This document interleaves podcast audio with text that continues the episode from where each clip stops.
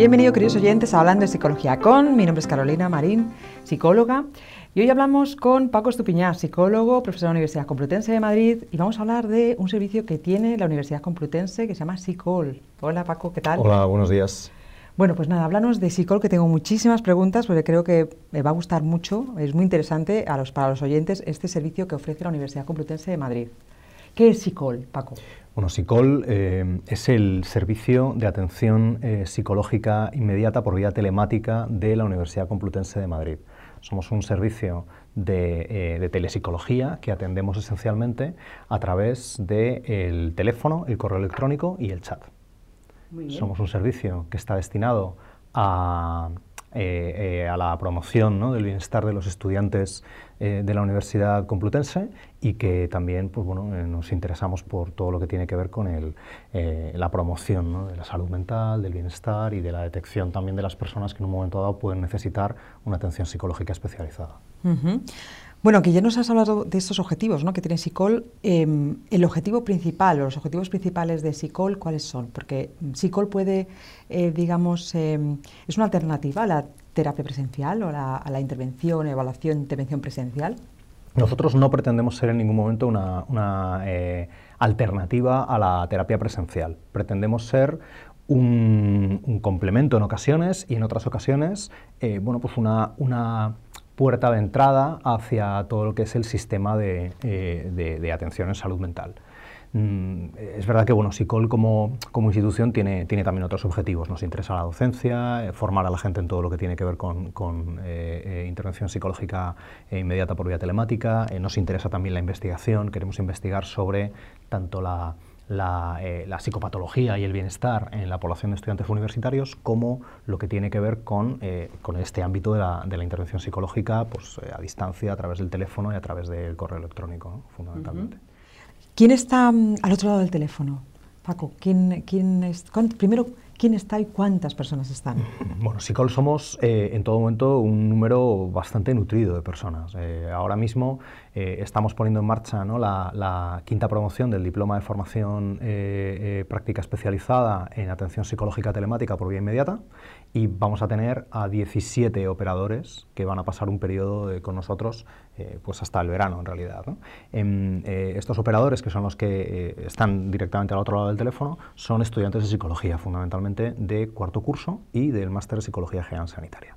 En todo momento, eh, estos estudiantes que están eh, en esta posición de operadores están supervisados por el, eh, equipo de, becarios de formación práctica especializada de SICOL, que son psicólogos, graduados, posgraduados, en algunos casos con, bastante experiencia clínica, en, medida ya en años, y, también con experiencia y formación especial, especializada en lo que tiene que ver con el entorno de intervención por vía telemática.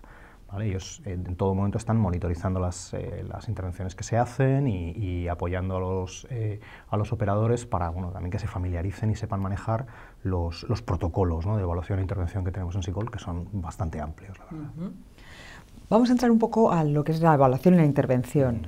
¿verdad? nosotros em, cuando estamos enseñando evaluación e intervención hablamos de, de procesos con diferentes etapas, diferentes fases eh, en, el cual, las cuales los eh, psicólogos tenemos que generar hipótesis, eh, aplicamos, tomamos decisiones de cuáles son las técnicas más apropiadas para corroborar esas hipótesis, ¿verdad? Y para después hacer un diagnóstico, la formulación de caso, etc. Y lo mismo con la intervención, ¿no? aplicamos protocolos más estandarizados, con evidencia, mm, validación científica. ¿no? ¿cómo, ¿Cómo hace SICOL? Para, garantizar ese, proceso de evaluación? Eh, desde luego es una cosa a la que le dedicamos bastante atención, porque eh, el, marco de trabajo en el que nosotros nos movemos cambia sustancialmente respecto a lo que es, digamos, en la atención eh, psicológica tradicional, ¿no? en, el, cara a cara de la intervención individual o intervención grupal. ¿no? y, las diferencias son, muy sustanciales. ¿no? Hay una primera diferencia que tiene que ver con eh, con, la, eh, con, la, actitud o con la predisposición con la que la, gente llama a un servicio de atención psicológica inmediata. Muchas veces la persona que nos llama nos llama en un momento eh, de cierta crisis, ¿no? con, un, con, una emocionalidad pues, desbordada ¿no? y en un estado en el que lo primero a lo que uno se tiene que orientar es hacia eh, mm, eh, estabilizar, por así decirlo, a esa persona, conseguir que, se sienta eh, acogida, darle recursos para que se tranquilice. Si eso no está presente, lógicamente no tiene mucho sentido empezar a, realizar una, intervención. De manera que al final, bueno, aunque hablamos de la evaluación como una etapa y la intervención como otra etapa, ¿no? claramente diferenciadas, en el fondo eh, ambas están imbricadas ¿no? y no, es fácil luego en la práctica definir fronteras claras entre una y otra. Empezamos siempre por tratar de poner al, al, llamante, al interlocutor, en una situación en la que podamos empezar a obtener información que nos oriente y que nos ayude. ¿De acuerdo? Em, Después lo que, lo que intentamos dentro de nuestro protocolo, ¿no? después de, esta, de, esta, eh, eh, este primer momento de valoración ¿no? en el contacto, ¿no? tenemos una persona que está en una situación eh, de crisis, entre comillas, o sin comillas, una persona que está dispuesta a, darnos información, a, mantener una interlocución, o tenemos una persona sobre, sobre emocionada, digamos. Mm, esto ocurre en una etapa inicial de triaje que, eh, eh, definimos nosotros y mm, en función de los resultados de este triaje, pues bueno, se puede eh, pasar la llamada al supervisor del turno, a, un operador del turno, en función del perfil de dificultad, de las competencias que entendamos que son necesarias para, atenderla. una vez, digamos, tenemos una persona que puede tener una interlocución eh, más calmada, más sosegada con nosotros, entonces ya procedemos a la, evaluación. Inicialmente lo que tratamos es simplemente, mediante entrevista, de delimitar un motivo de consulta y, elaborar una serie de hipótesis sobre, sobre cuál es la, situación de fondo que nos está trasladando la persona. Cuando el operador va, haciendo esas hipótesis, pues bueno, dentro de nuestros protocolos eh, de, evaluación e intervención, pues están eh, contempladas cuáles son, digamos, las herramientas o las preguntas de cribado que son relevantes para cada una de esas áreas. La persona tiene eh, una narrativa pues, que habla de tristeza, apatía, falta de, ganas de hacer las cosas. Bueno, pues entonces le vamos a aplicar un cribado de, de presión. Eh, aquí el reto que tenemos es, claro, cómo proceder de esta manera a la intervención telefónica. Yo no, le puedo pasar a una persona un, BDI con sus 21 ítems, con tres alternativas de respuesta, cada una de las cuales es una, frase, ¿no? es decir, eso no, es viable por teléfono. ¿A qué acudimos? Pues a aplicar, por ejemplo, una herramienta como el PHQ2, dos preguntas muy breves, pero que suponen un cribado con unas propiedades psicométricas adecuadas para eh, la, valoración de la depresión. Em, a ese nivel de, despistaje, de cribado. ¿no? Eh, y exactamente igual, pues para cada uno de los, de los eh, eh, temas, para cada una de las áreas que nosotros tenemos protocolarizadas, pues tenemos disponibles herramientas de ese estilo. Veo que uno de, de los objetivos que, tiene, que, tiene, que ofrece SICOL, sobre todo es esa intervención en crisis, ¿verdad? Que muchas veces pues, las personas que tienen dificultades, problemáticas, se sienten muy desamparadas y en este caso, estudiantes, que hay muchos estudiantes que vienen de fuera, que no tienen muy claro los recursos que, puede, que pueden tener aquí en Madrid y que, efectivamente que em, llamando a SICOL sí que pueden tener esa primera aproximación, incluso más, ¿verdad? Tenéis, eh, tenéis em, como me han dicho, tenéis protocolos estructurados de evaluación e intervención y eso es lo que, lo que también, evidente, efectivamente, la evaluación y la intervención se solapan eh, muchísimo, ¿verdad? Eso es lo que garantiza también eh, la validez de, esa, evaluación y de esa intervención, los protocolos estructurados, saber que si pasa esto, si hay esta sintomatología, aplicamos este cuestionario, si no aplicamos este cuestionario, la generación de hipótesis y la aplicación de, esas, de esos cuestionarios a esas técnicas para corroborarlas. Em, una cosa que me, que, me, me, interesa mucho es, eh, también eh, nosotros cuando enseñamos el proceso de evaluación e intervención hablamos de las habilidades del terapeuta, ¿verdad? ¿Cuáles son las habilidades que entrenáis a los, a los psicólogos que están detrás del, teléfono. Muchas de las habilidades que hacen falta para hacer una, atención psicológica por teléfono son habilidades que están ya presentes, digamos, en un marco general de, habilidades terapéuticas. Es decir, el, ser capaz de, eh, eh, pues de transmitir empatía, etcétera, son también las mismas cosas que nosotros entrenamos. ¿no? Lo que cambia en muy buena medida es la forma. Hay algo que, es fundamental en el contacto telefónico y es que uno ha perdido completamente el, canal, eh, el canal de lo no verbal. Eh, dejas de tener acceso a la información no verbal sobre el otro. Todo se reduce a la, información verbal, a lo que el otro te cuenta y a lo paralingüístico, a, lo que, a la manera en la que el otro te cuenta las cosas. Entonces, hay que hacer un esfuerzo consciente por tratar de eh, eh, superar la dificultad que supone perder lo no verbal. Y hay que hacerlo en dos direcciones. Yo tengo que tratar de hacerme presente para el otro, ¿vale? yo tengo que estar eh, manteniendo de manera continuada un contacto basado en lo verbal. Porque no basta con, mi sensación de presencia cuando yo estoy sentado a tu lado, que tú sabes que estoy ahí.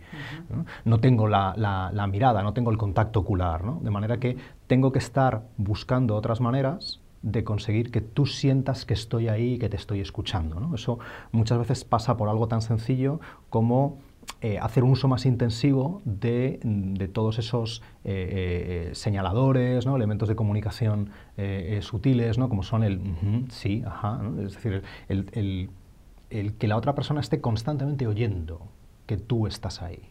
Si tú te quedas callado durante un minuto, la persona no puede saber si le estás escuchando con toda tu atención o si es que la línea se ha cortado y, no tiene nadie al otro lado del teléfono. La sensación de línea cortada es, eh, es terrible en, la conversación telefónica. ¿no? Es algo que eh, todos usamos el teléfono y a todos nos ha pasado, ¿no? que alguna vez le preguntas a tu interlocutor, ¿sigues ahí?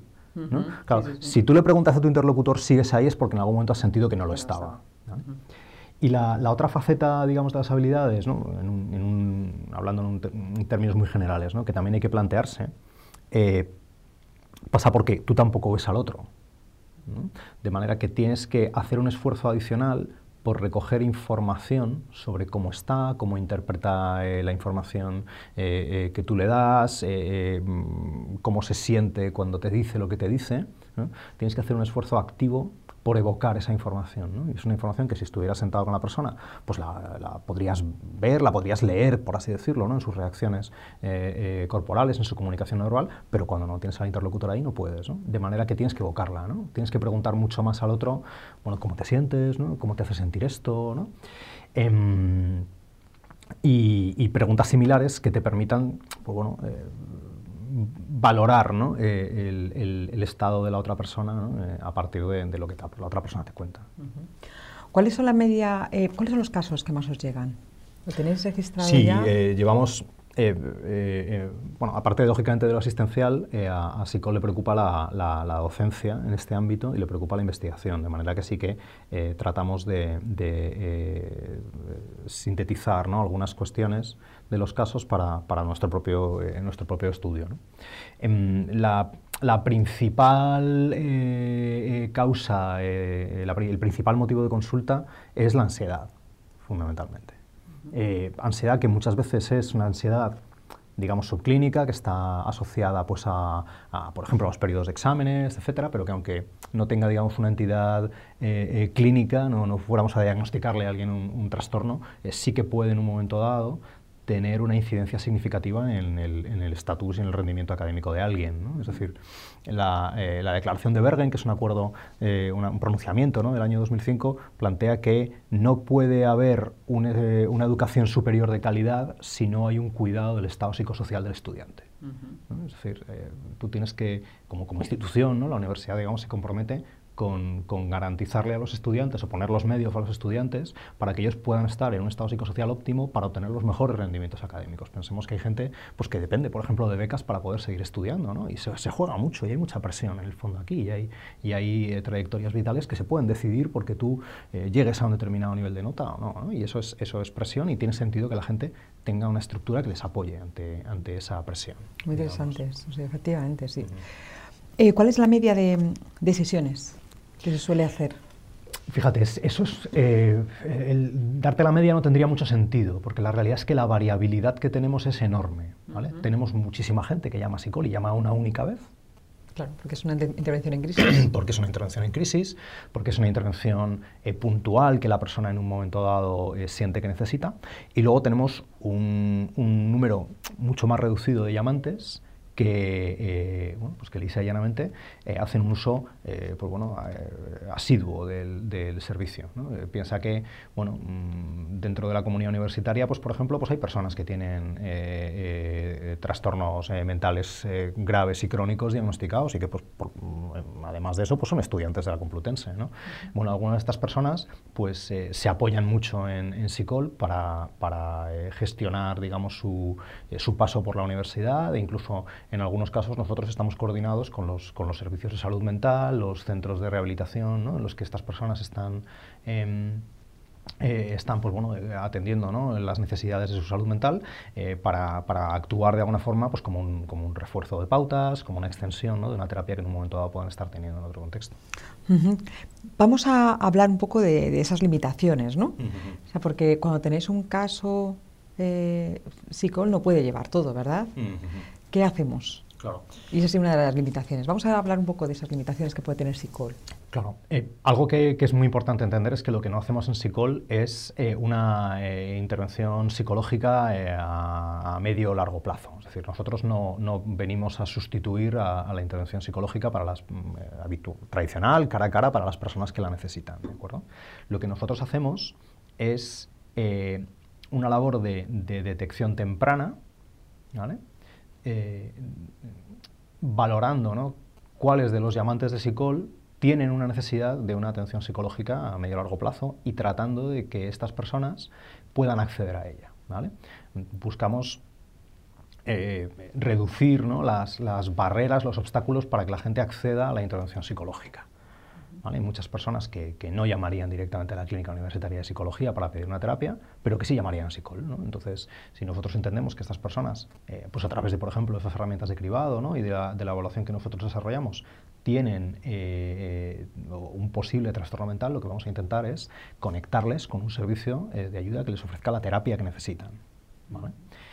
por otro lado, desde Psicol sí que nos vamos a, a preocupar, por ejemplo, por establecer pautas eh, de, autocuidado, movilizar recursos que la persona pueda tener, etcétera, orientados pues, a, estabilizar a la persona mm, hasta que pueda llegar, por ejemplo, a esa, a esa eh, eh, atención psicológica. Hay pautas sencillas que sí se pueden dar por teléfono y que, que pueden ser de ayuda. Y para aquellas personas que nos llaman en una situación difícil o de crisis, ¿no? en la que, en la que eh, lo están pasando mal, pero que eso no llega a constituir un, trastorno mental y que a lo mejor lo que necesita la persona es eh, un, espacio de desahogo emocional o, eh, orientación y apoyo a la hora de tomar una determinada decisión o alguna otra necesidad que nosotros entendemos que es a priori abordable por teléfono, entonces sí que vamos a tratar de ofrecerle eh, pues un, pequeño espacio de trabajo a través del teléfono sobre ese, eh, sobre ese asunto en concreto. ¿no?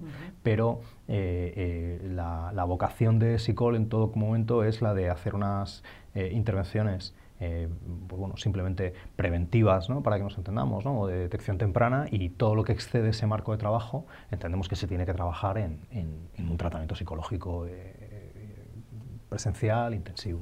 ¿Y se, deriva, tenéis em, clínicas para derivar? Una de ellas sería la unidad clínica, ¿verdad? De la Complutense también. Y otras, pues, eh, Claro, al final las demandas que nosotros atendemos son muy heterogéneas. Eh, eso se traduce en que nos apoyamos especialmente en la Clínica Universitaria de Psicología, pero eh, también tiramos de, otros recursos, tanto recursos de la comunidad universitaria, como puede ser, por ejemplo, pues la unidad de igualdad, ¿no? para todos los temas que tengan que ver con, violencia de género, acoso sexista, etc.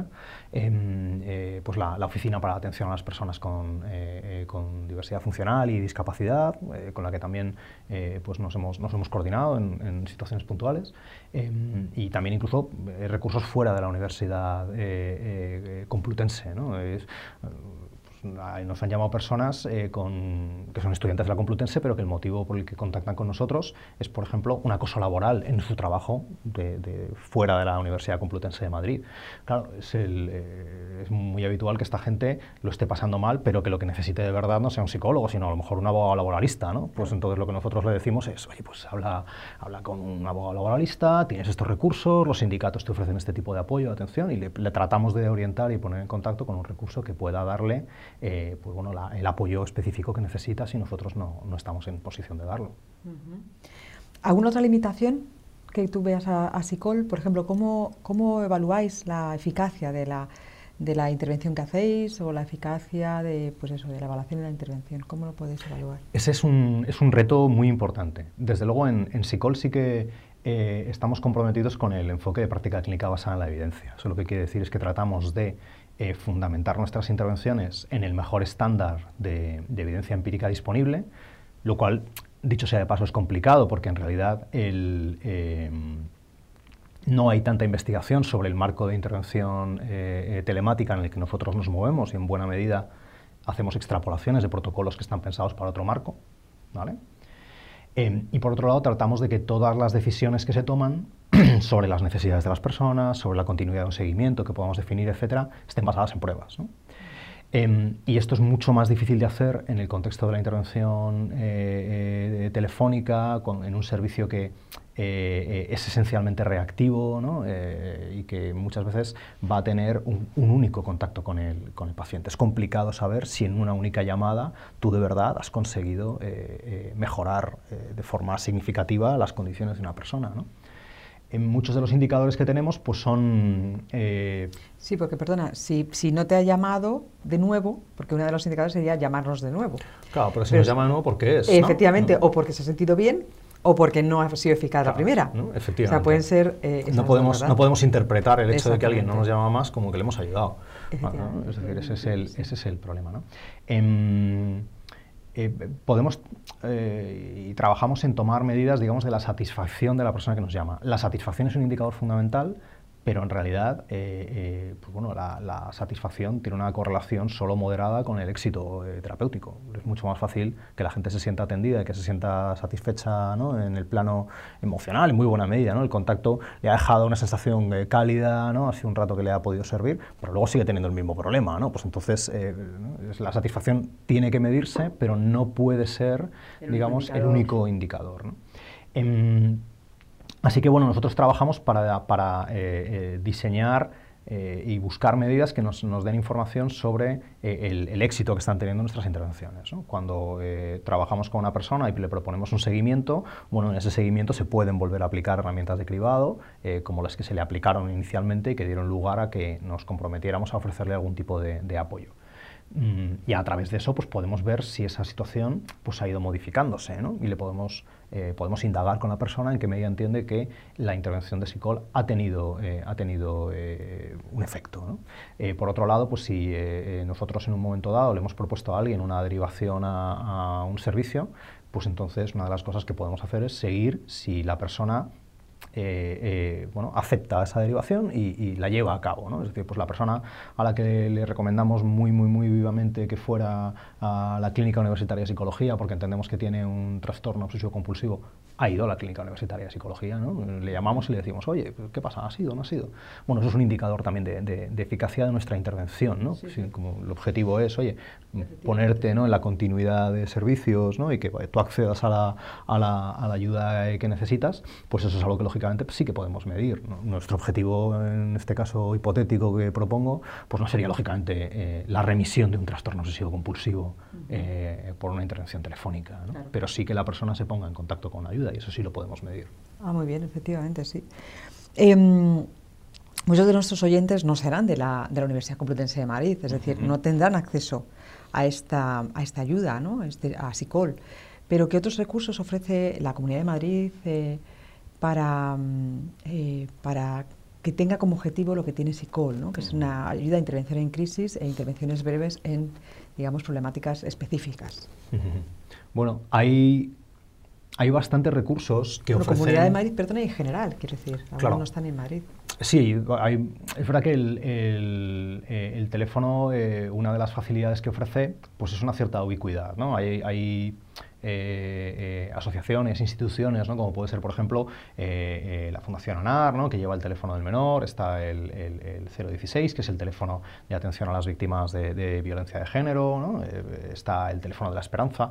Estos teléfonos al final pues, tienen una, una, capacidad muy importante para atender a personas en todo el territorio nacional, porque el teléfono pues, está deslocalizado, es decir, tú puedes llamar desde cualquier punto, desde cualquier punto de, de España, o incluso del extranjero potencialmente. ¿no? Nosotros hemos atendido a estudiantes universitarios pues, de la Complutense mientras están en su Erasmus y están en, Francia, porque bueno, pues el, teléfono lógicamente nos sigue conectando exactamente igual que si estuvieran en, en Madrid. ¿no? Hay que recordar, y esto es importante también, que, bueno, para, muchas de las situaciones que vamos a considerar crisis o, emergencias, está el 112. ¿no? El 112 eh, tiene esa capacidad de movilizar automáticamente eh, otros recursos atencionales, pues como sería un SAMUR, que, puede movilizar también e incorporar a un psicólogo dentro de la dotación. O sea, que, es una forma también de muy rápidamente poner a, poner a la persona en contacto con, un psicólogo y es algo que, pues, lógicamente, está reservado pues, para, para los casos más, eh, más urgentes pero también, también lógicamente están ahí. Tú, eh, que siempre has sido un psicólogo de terapia tradicional, ¿verdad? Igual que yo. Yo creo que el psicólogo ofrece muchas, eh, muchas ventajas y, tenemos que ir hacia el futuro, ¿verdad? Em, siempre garantizando esa, esa validez de lo que, lo que estamos haciendo, ¿verdad? esas garantías de seguridad de que lo que estamos haciendo tiene eficacia y, y, es, fiable con todas las, garantías, ¿verdad? De, esa validez. Bueno, ¿cómo ha sido tu paso, tu, tu cambio? Eh, quiero decir, ¿cómo, cómo cuánto tiempo llevas SICOL? Tú eres el coordinador de SICOL. Sí. ¿Cuánto tiempo lleva SICOL? SICOL empieza a coger el teléfono en junio de 2017. En realidad llevamos un año, y medio, un año y medio, un poquito más. Eh, es cierto que es muy, muy poquito tiempo. ¿no? Em, ¿Cómo fue tu, el abordaje ¿no? de este tipo de, intervención vas, bastante diferente, ¿verdad? Y, el cambio de mentalidad tuyo. Es verdad que una de las razones por las que eh, se me propone a mí que coordine el psicólogo es precisamente porque eh, yo ya había hecho eh, trabajo en, todo lo que tiene que ver con las intervenciones telemáticas. Y es verdad que es un trabajo que vino dado en muy buena medida Em, por, eh, por, demandas de los, eh, de, los pacientes. ¿no? Es decir, son, son, en último término los pacientes los que en el fondo han llevado aquí la, la iniciativa, ¿no? esa es la percepción que tengo yo, y los que han producido un poco el, el giro ¿no? hacia lo telemático. Eh, con SICOL ocurre también, es decir, la, la iniciativa de, de, poner en marcha SICOL, aunque la toma digamos, formalmente el, el, el vicerrector de estudiantes de la Complutense, Julio Contreras, lo hace en muy buena medida respondiendo a demandas de estudiantes que en un momento dado le han dicho, oye, sería estupendo que hubiera un call center, ¿no? Em, de manera que al final todo mi, todo mi interés en la telepsicología ¿no? y todo el giro que yo he ido dando, eh, investigando eh, y, formándome en todo lo que tiene que ver con telepsicología, ha venido en muy buena medida eh, dado por los, por los propios pacientes, que son los que eh, te lo acaban demandando. El, primer día que a mí me entró una persona en consulta y me dijo, mira, el autorregistro este que me mandaste la semana pasada, lo perdí, eh, lo perdí a los cinco minutos de salir de consulta. Así que lo que he hecho es que lo he ido anotando todo en el móvil y entonces te lo voy a mandar ahora por correo electrónico. Eh, la, vez que me pasó eso fue cuando a mí se me abrieron los ojos y me di cuenta de que ahí había todo un campo de, posibilidades, pero también de peligros, porque era un campo que, que yo no lo estaba controlando como profesional. Yo no, Em, yo no le podía ofrecer a la persona eh, eh, recursos, por ejemplo, que, eh, que, estuvieran diseñados específicamente, ¿no? sino que simplemente estaba extrapolando lo que hacía en la consulta a, ese otro entorno y eso en el fondo no podía ser. ¿no? No, no, el hecho de que alguien te envíe un correo electrónico con sus preocupaciones, temores, sus episodios de ansiedad. No es a priori, todavía no se ha comprobado que sea garantía de una, técnica fiable, ¿no? Bueno, vamos haciendo, vamos haciendo cositas, ¿no? yo sí que he hecho, hecho algunas cositas ahí, ¿no? Pero, em, y, los resultados en general eh, son, bastante, son bastante optimistas y son bastante esperanzadores.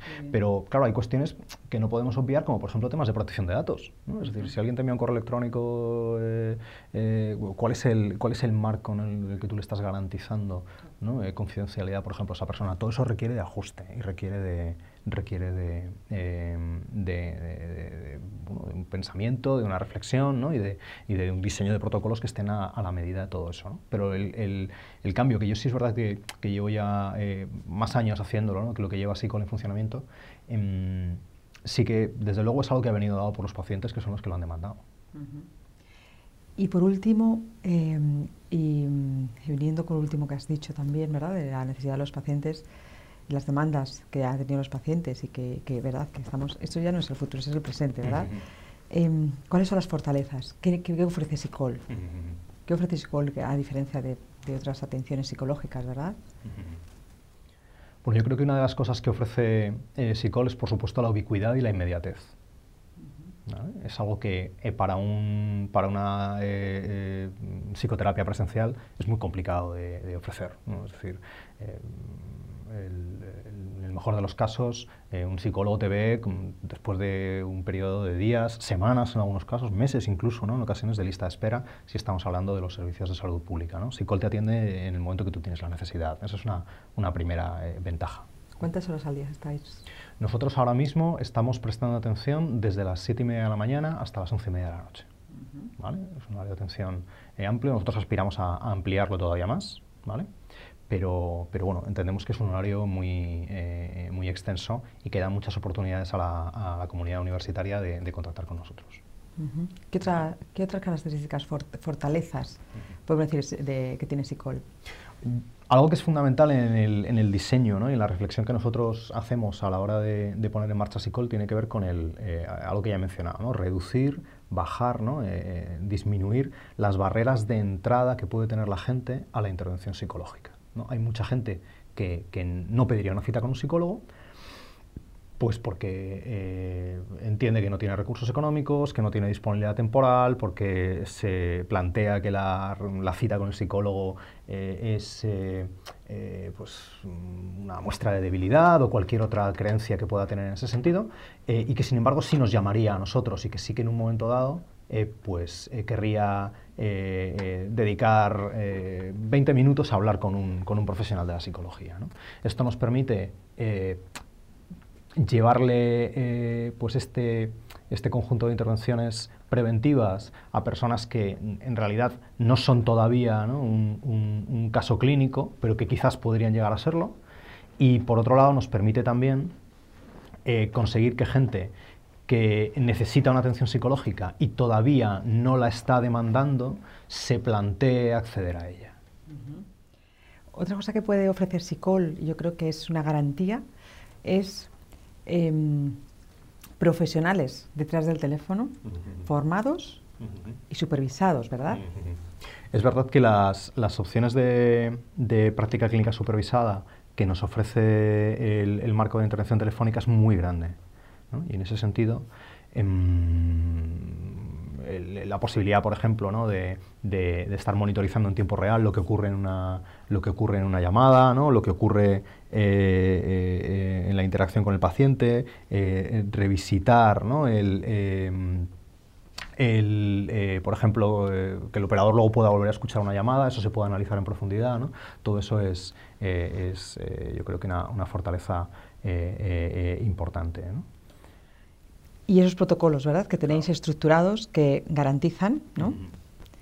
Sí, el hecho de que eh, todo lo que se hace en SICOL está eh, muy medido ¿no? y muy sujeto a, bueno, a directrices claras y a normas específicas sobre lo que hay que hacer y lo que no hay que hacer.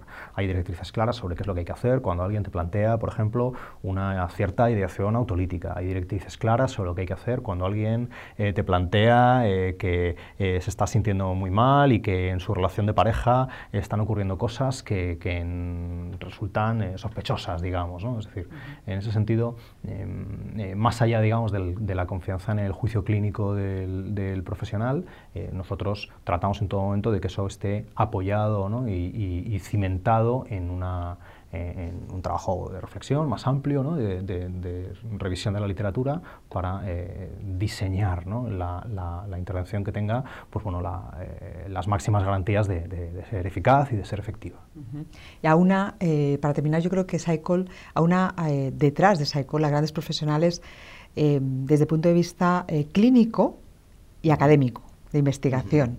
Y eso es lo que da una consistencia también a algo que se está haciendo con esas garantías, ¿verdad? Que muchas veces la clínica y la academia va muy separada y, digamos que, se está eh, haciendo clínica con cosas que sin, sin, pensar en lo que está validado o no. Esto ofrece la garantía detrás de que hay unos profesionales como tú em, que tenéis un, una, mucho, una gran experiencia a nivel clínico y a nivel investigación, investigador, ¿verdad?